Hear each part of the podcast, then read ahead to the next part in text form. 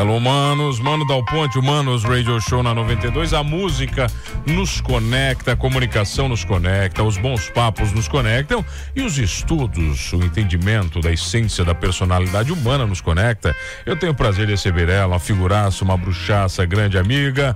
É ela que já veio aqui falar sobre o mestrado dela que eu não entendi nada.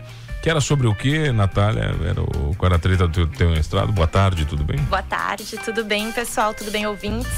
É, no meu mestrado, a gente veio conversar sobre Lúcifer, lembra? Ah, era sobre, sobre Lúcifer, na influência, né? Isso, eu fiz uma análise da série, né? Comparando com os nossos tempos atuais. Hum, qual a conclusão que você chegou mesmo? É, várias. Mas a principal, primeiro, que o diabo é muito popular.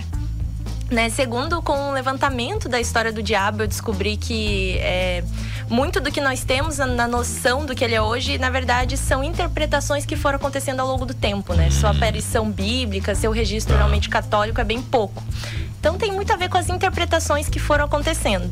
Mas acho que a conclusão mais legal, na verdade, é que o diabo seria a personificação do tempo. Então o diabo, né, é, pode ser uma das interpretações que acontecem das escrituras da Bíblia é que o diabo, na verdade, nasceria quando Deus cria o tempo. E ele que seria, assim, então, o nosso grande vilão por isso. Hum. Que ele personificaria o tempo e o nosso tempo é finito. Tá, hoje você é mestre, então. Hoje eu sou mestre. Mestre Natália Akem, é isso? Isso, tem um ah, título, ah, um tem papel. Título, um bonito lá. Um papel bem bonito que eu deixo na minha Você parede. joga na frente, na cara, assim, do seu namorado, isso constantemente ou não? Todos os dias. Que legal, né, cara? Você Sim. ter alguém para jogar na cara a sua evolução, né? É, é um título, né? Ele não tem nenhum. Então Ah. eu chamo, pra quem não sabe, eu namoro o Diego, que participa do Transtornados. E eu chamo o Diego de apenas Diego, porque ele é só Ele Diego. Não tem nenhum título, é isso, Diego? Ela mandou fazer adesivinhos de geladeira com o, o diploma dela e colou na geladeira dos parentes lá em casa. É assim, o nível do Pra, estresse. pra ver, né? É, e, e me chama de só de Diego, né? Disse, ah, tu é só o Diego, né? Diego, só Diego. É, exatamente. Ela é a mestra na Não, tá bom, olha aqui, olha. Ô, Nath, agora ah, você começou a falar no mestrado de Lúcifer, do demônio. Sim. E no doutorado você continua falando do demônio, você fala das mulheres agora. Opa, então é a é um mesma. outro tipo. É um outro tipo de demonicidade, é isso? É, agora o mistério é outro, né? A ideia agora no doutorado. Doutorado é muito mais extenso, então permite uma pesquisa mais aprofundada. Mas qual a né? diferença essencial do mestrado e do doutorado? É, o mestrado são dois anos, dois anos Tá. e meio ali, é, onde você vai, durante o mestrado, você vai desenvolver uma dissertação. Então você vai discutir algum assunto baseado principalmente em outros autores, né? Vai, vai é, como posso te explicar, desenvolver uma pesquisa, mas com muita base em outros autores. Já no doutorado você vai criar Você é o uma autor. tese. Você é o autor. Você passa a ser um dos autores. Então você vai ter que né, criar sua teoria. Claro que você faz muita pesquisa, mas permite muito mais a participação do, do autor. Por isso que são quatro anos para desenvolver, né? É, a profundidade de um doutorado é muito maior. Afinal, você faz essa tese e aí você defende ela, né? Você defende essa ideia. Mas você tá bem ainda. Todas as pessoas que eu vi farem doutorado viraram esqueletos, tiveram depressão profunda. Sim. Né? Você tá bem, você ainda tá legal. É que foram só sete meses até Ah, agora. tá. né? não- ainda não, Não, evoluiu, não, né? Como tem que não- ser. ainda não Tá, mas olha aqui, eu tô vendo aqui o seu tema. Você quer estudar como as mulheres maduras, como as mulheres maduras têm a sexualidade influenciada pelas telenovelas. Por que, que você decide estudar isso? É muito louco, né? Mas é... por que, que isso aconteceu na prática, né? Vamos ver. Na minha casa, é, a minha mãe é professora de scrapbook, é uma área diferente ali, né? É muito mais visto como um hobby. E ela tem um grupo ali de 10 alunas, 15 alunas mulheres. Todas essas mulheres, é, na faixa ali dos, é, a maioria, né? Dos 50, 60 anos até 70. Então a gente tem ali, né? Essa geração que tem a mesma idade da telenovela no Brasil. Tá. Então, que cresceram com certeza numa casa onde o principal meio de comunicação era a telenovela. Então, o principal meio que vai é, é, te ensinar o que é ser mulher, o que é ser homem na televisão do entretenimento seria a telenovela nessa época. E, e a minha ideia é entender como é que é, os, né, a telenovela influenciou a sexualidade dessas mulheres e como é que isso está hoje, principalmente. Então, hoje, né, o feminismo teve vários avanços em rever papéis de gênero. E a minha ideia é entender como que esses avanços são para essas mulheres. Isso é positivo, isso é negativo para essas Como elas mulheres? entendem essa evolução, você? Exato, essas mulheres conservadoras. Hoje, quando elas olham uma mulher na novela super progressista, elas acham massa, elas acham errado. Hoje, elas olham algumas personagens que eram, vamos supor, super é, submissas aos seus maridos e elas acham aquilo um absurdo, que na época era o que se ensinava. Tá. Então a ideia é entender como é que isso influencia a sexualidade dessas mulheres, né? Que são muito pouco estudadas. Mas nós tivemos, por exemplo, vamos, eu imagino que você vai fazer um estudo das novelas muito, muito aprofundado. Eu Aí... lembro Rainha da Sucata, por exemplo. Rainha da Sucata era uma mulher poderosíssima. Não é da minha época, mano. Ah, não fica é, triste. É, ah, lembra ali que eu ah, sou jovem. É só daqui pra frente? Você vai fazer da tua época? Da tua época nem novela mais tem, pô. Na verdade, a ideia é fazer o inverso. É tá. deixar, tá. fazer entrevistas com essas mulheres e deixar elas me dizerem ah. quais são as personagens que marcam a vida dela. Por exemplo, quem matou o Det Reutemann? Ah, você sabe do que eu tô falando ou não? Não sabe? Não, não. É, por exemplo, teve o, a próxima vítima é da tua terra, o assassino. A última cena foi filmada em Curitiba. Olha só. Não foi na Ópera de Arame, aquela outra que é famosa de madeira. Tem um negócio de madeira em Curitiba lá, que é uma escadaria que não acaba. Não é a Ópera de Arame, é outra coisa. É, ah, não também não conhece dizer. nada, mas também não, não conhece, dá, né? né mano? Pelo não dá. De Deus, a última cena, idade, lembra? Olha aqui, a última cena da novela da próxima vítima foi gravada, foi feita em Curitiba naquele local. Olha só. É. É, são essas cenas marcantes, né? É. A gente já tem algumas hipóteses. Por exemplo, que as personagens mais sexualizadas sempre vão ser vilãs é muito comum, né? A gente vê personagens mais bem decididas na parte sexual como vilãs, então a gente acha que. Mas por que isso? É natural, né? Como historicamente a questão da sexualidade na mulher é visto como algo pejorativo, então tá sempre ligado à vilania. Vila, ligado ao mal. Ligado ao mal. Ah. Tem o conceito também da mulher vilã, ela ser mais dona de si. Exato. E, e quer dizer, teoricamente ela seria mais liberta em relação à sexualidade, é isso? Exato, mas é, É uma resolvida. relação mais bem resolvida. Que a ideia, né, é que com os avanços... Mas o que define uma mulher bem resolvida com a sua sexualidade, já que você começou a estudar isso? Então, como eu disse, está bem no início ainda, né? A gente está ali nos primeiros sete meses ainda explorando. Tá, mas sete meses você fez área. o quê? Sete meses dá pra fazer um monte de coisa já. Dá pra, dá pra incomodar, fazer teoria. É, dentro do mestrado e doutorado a gente dá também tem nada. aula. Então, durante os primeiros dois anos eu só estudo. Tem aula mesmo? Aula, aula, aula, aula, todos, todos os dias então, não, tem né? aula do quê? Se você está fazendo uma tese, eu não consigo entender isso. É, a gente tem aulas básicas para ser introduzido na área. Então, que nem agora eu estava fazendo tópicos avançados de teoria e pesquisa em comunicação. Então a gente já revê. É, existe uma frase muito legal que esses dias um dos maiores fãs da 92 compartilhou, que é o Michel Alisson. Tá. Que é eu só consigo enxergar onde eu enxergo porque estive sentado em ombros de gigantes. Então toda pesquisa que existe, o ideal é que ela nunca pesquise algo que já foi feito. Então a gente vai revisitar sempre o que foi estudado e a ideia a gente sempre brinca para entender, né? É, o que, que é uma tese, onde é que ela entra? Vamos supor que tudo que a gente sabe de conhecimento seja um círculo. Uma tese vai ser um pontinho que está dentro do círculo e um pouquinho fora. E assim a gente vai ampliando o nosso círculo de conhecimento do mundo, digamos. Mas quando assim. você vai fazer o doutorado, Nath, você vai fazer parte de 0,001% da população brasileira. Eu já tenho essa informação, já joguei na cara do E daí, quanto, mas é, não, eu não, eu não, não, eu não sei o número exato, mas eu sei que o número 0, é 0,02% da população é, brasileira poxa, são doutores hoje. É um negócio é é pouquíssimo. Você faz parte de uma casta muito é, nobre, digamos assim. Não tem nada a ver de estudar ou não, né? Nobre Sim. do ponto de vista de, né? Para que que um doutor serve na sociedade? Na verdade, é, toda a área né, de mestrado e doutorado serve exatamente para isso, para a gente ampliar o campo de pesquisa. São pessoas que vão estar investigando assuntos que ainda não foram pesquisados. E a maioria das vezes esses assuntos eles devem né, retornar para a sociedade. Esse é outro objetivo do pesquisador. Então lá no nosso programa, por exemplo, nós temos diversos meios onde a gente é, retorna, compartilha esse conhecimento. Muitos podem ser usados no mercado quando a gente fala de comunicação, né, para o meio publicitário. Então, é, por exemplo, quando a gente estuda telenovela, existe um centro, não sei se vocês conhecem, né? Ele é pouco incomum, mas o Obtel é, um, é uma quadra lá na USP só para estudar telenovela brasileira. Porque nós somos muito fortes nisso. É nós somos, acho que o maior, maior, produtor do mundo de telenovelas, eu acho. Uma coisa assim, o Brasil é reconhecidíssimo no mundo inteiro. Sim, é excepcional, né? A, a audiência brasileira, o, o, Brasil é o país da televisão. O Brasil adora uma fofoca. Novela não é nada mais do que falar da vida alheia. O brasileiro ama isso. Sim, a estrutura do melodrama, né? A história da mocinha, a história da vilã. Então isso é muito rico aqui. Então a ideia é quando a gente vai estudar, né, qualquer objeto da comunicação, além de ampliar os horizontes de pesquisa, é também compreender o que aquela sociedade está produzindo. Eu, eu né? acho, eu acho essa tua a tua relação com esse tema maravilhosa. Porque se a gente avaliar do ponto de vista cultural, a evolução da a evolução da essência da personalidade do brasileiro evoluiu com as autorizações da Rede Globo. Foi a Rede Globo que autorizou o beijo gay. Foi Sim. a Rede Globo que autorizou a primeira cena de sexo né? Entende? Sim, a, a, Rede Globo teve, teve um papel muito importante, principalmente na década de 80 e 90 nisso. E não estou falando se é certo ou errado, não, não tem nada a ver. Estou falando de história. Sim, sem dúvida. E, e, do que aconteceu mesmo, né? Sempre que a gente fala de estudar as mídias, né, o campo do entretenimento, a gente fala sobre isso, que eles têm um poder, é, tanto de afirmar quanto questionar estereótipos, né?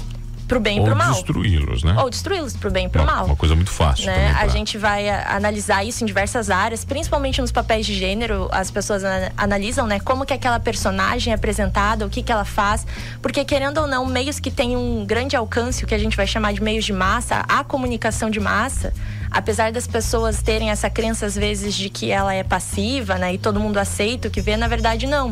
Ela está sempre em diálogo com a sociedade. Então tudo que é produzido nunca vai poder estar totalmente deslocado do que é uma sociedade. Ou seja, a gente tem que conversar na mesma língua. Tá. Não adianta eu falar uma língua e você falar outra. Então as produtoras e a sociedade, elas estão sempre conversando. E é por isso que a gente tem esse avanço. Olha aqui, mano, boa tarde. Vê. Pedreira Paulo Leminski. Isso, a pedreira, é verdade. A pedreira Paulo Leminski. Bom, quem mandou aqui, acho que foi, deixa eu ver quem foi aqui, foi o meu querido o Ricardo. Uh, mandou aqui. Uh, o Sander tá dizendo assim, mano, boa tarde. Já que a gente começou a falar do diabo ali, ó. Falou do diabo, o bicho pega também. Pegou. Todo mundo tem uma opinião sobre Eu isso. Tem uma interpretação que, que o diabo foi uma criação da igreja romana para colocar medo. Mas as escrituras afirmam que o diabo nada mais é do que a nossa própria carne, mas, um, mas é um estudo longo. A religião se alimenta do tal diabo. 90% ou mais das pessoas que frequentam templos é, estão mais por medo do diabo do que pelo próprio amor a Deus. Sem dúvidas, né? É um dos, é, a evolução do diabo é muito interessante, porque as aparições dele na Bíblia são três ou quatro apenas. Ele aparece como um filho de Deus, ele é um. Ele faz parte do julgamento sempre de Deus, né? Ele ajuda a julgar ali os homens. É, ele senta à direita de Deus no julgamento, então ele é uma pessoa importante. E sem falar que é o filho preferido, né? Ele é o portador da luz. A tradução de Lúcifer é portador da luz, né? Aquele que contém a luz. Vamos falar disso na volta? Vamos. Eu tenho o prazer de receber a mestre Nath, quase doutora, aqui no Manos Radio Show. Rapidinho, eu já volto na 92.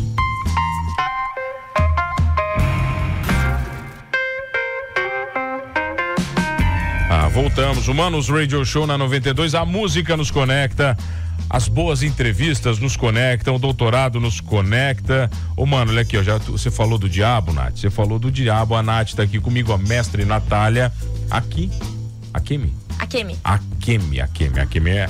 Mano, boa tarde. Mano, boa tarde. Falar que é filho preferido vai arrumar uma briga grande, vai ter que chamar ela mais vezes para terminar a guerra em outros programas. O Cris Porto mandou aqui já que a Natália falou que o diabo era o filho preferido de Deus, é isso então? Opa, na sua visão, no seu estudo, na, é na, minha visão, né? Mas na Bíblia tem, né, as suas aparições, ele ali é o portador da luz, né, considerando o papel que Deus tem e toda a sua relação com a luz. E aí ele vai aparecer pouquíssimas vezes. Esse é um levantamento histórico da história do diabo, né, que foi que eu fiz durante minha dissertação, utilizei muitos livros também, entre eles O Diabo Revelado. É muito legal esse livro que ele vai fazer todo esse levantamento. O livro é bem posicionado, já adianto para os leitores, tá. é uma pessoa a favor da história do diabo. Né? É, quando eu fiz essa leitura, eu pesquisei as fontes de novo tá. para rever onde ela né, buscou. E aí tem vários pontos interessantes nessa história que ela levanta. Primeiro, que as aparições bíblicas no Velho Testamento são pouquíssimas. Quando a gente tem atualização para o Novo Testamento, que, por exemplo, na história de Adão e Eva, a serpente é dada como diabo, até então não era. Tá.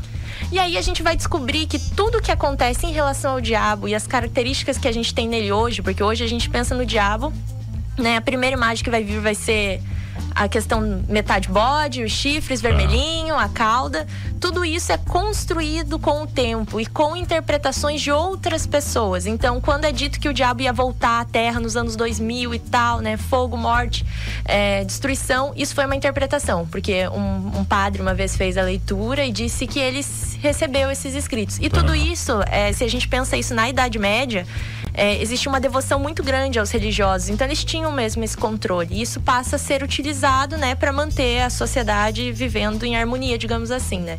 E com muito medo. E aí isso passa a ser questionado. Então, como que isso é questionado? Com o avanço, né, dos estudos, do conhecimento, da escrita, a gente tem alguns questionamentos. E o primeiro, acho que um dos mais primordiais é: se Deus é tão poderoso, por que ele deixa o diabo existir?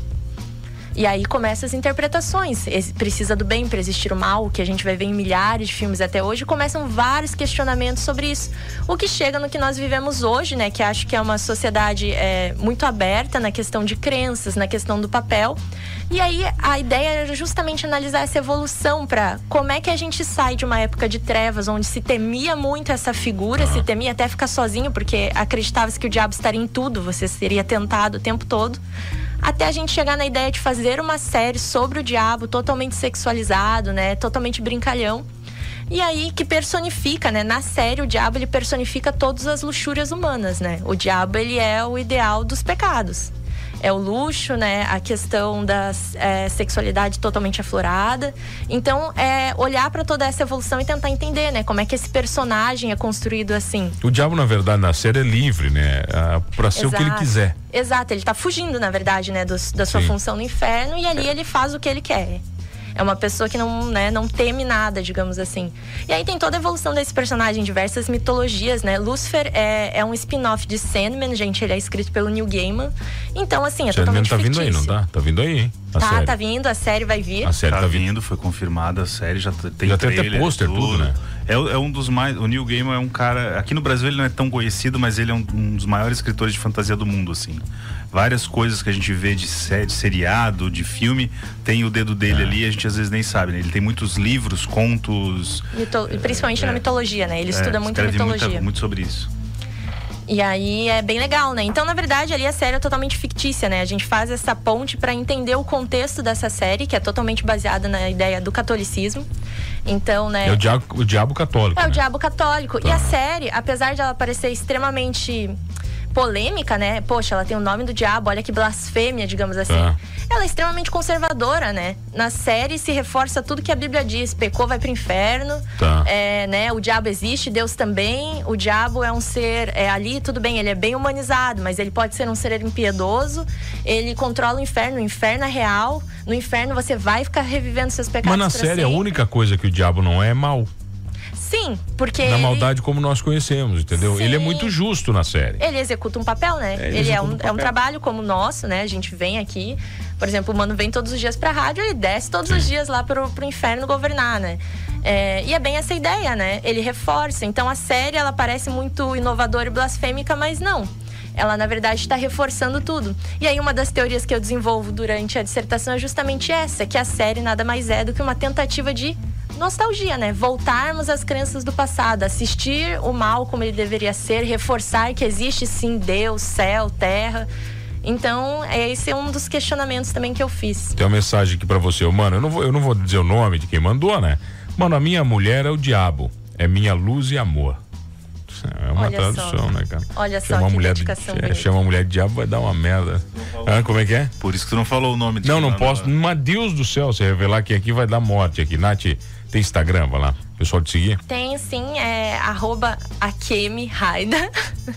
é meu nome japonês, que também significa portadora da luz, sabia? Por que, que, você não bota arroba portadora da luz? Portadora da luz. É mais fácil, as pessoas vão te achar, a gente não tá no Japão, né? Você é, não acha? Eu também acho, acho bem boa. Tô brincando, gente. Akemi Akemi, A-K-E-M-I-H-I-D-A. Qualquer pergunta que vocês tenham sobre o tema, terei muito prazer em responder. Faz parte, né, de ser pesquisadora. Sempre estar devolvendo isso. A quase doutora Natália comigo num papo bacana. Você vai ter que voltar aqui quando você for doutora. Você vai ter que voltar bem antes, né? Porque quando vai demorar doutora, um pouquinho. Né? Eu nem falo mais com vocês, né? Meros só mano. Cara, olha a soberba dessa é, pessoa, é cara. Soberba, é que eu né, convivo, né? É isso é, que eu é, convivo. Na verdade, ela herdou bastante de ti, né? Não. Foi a convivência, eu, eu era uma pessoa maravilhosa. Eu me lembro quando ela começou contigo, ela era bem tranquila, cara. Era, era ela querida, foi Não, ela foi soltando, né? Depois ela foi piorando. Nath, obrigado pelo carinho. Obrigado a você que está comigo todas as tardes aqui no Manos Radio Show. Não esqueça de uma coisa nesse programa: somos todos diabólicos e somos todos humanos.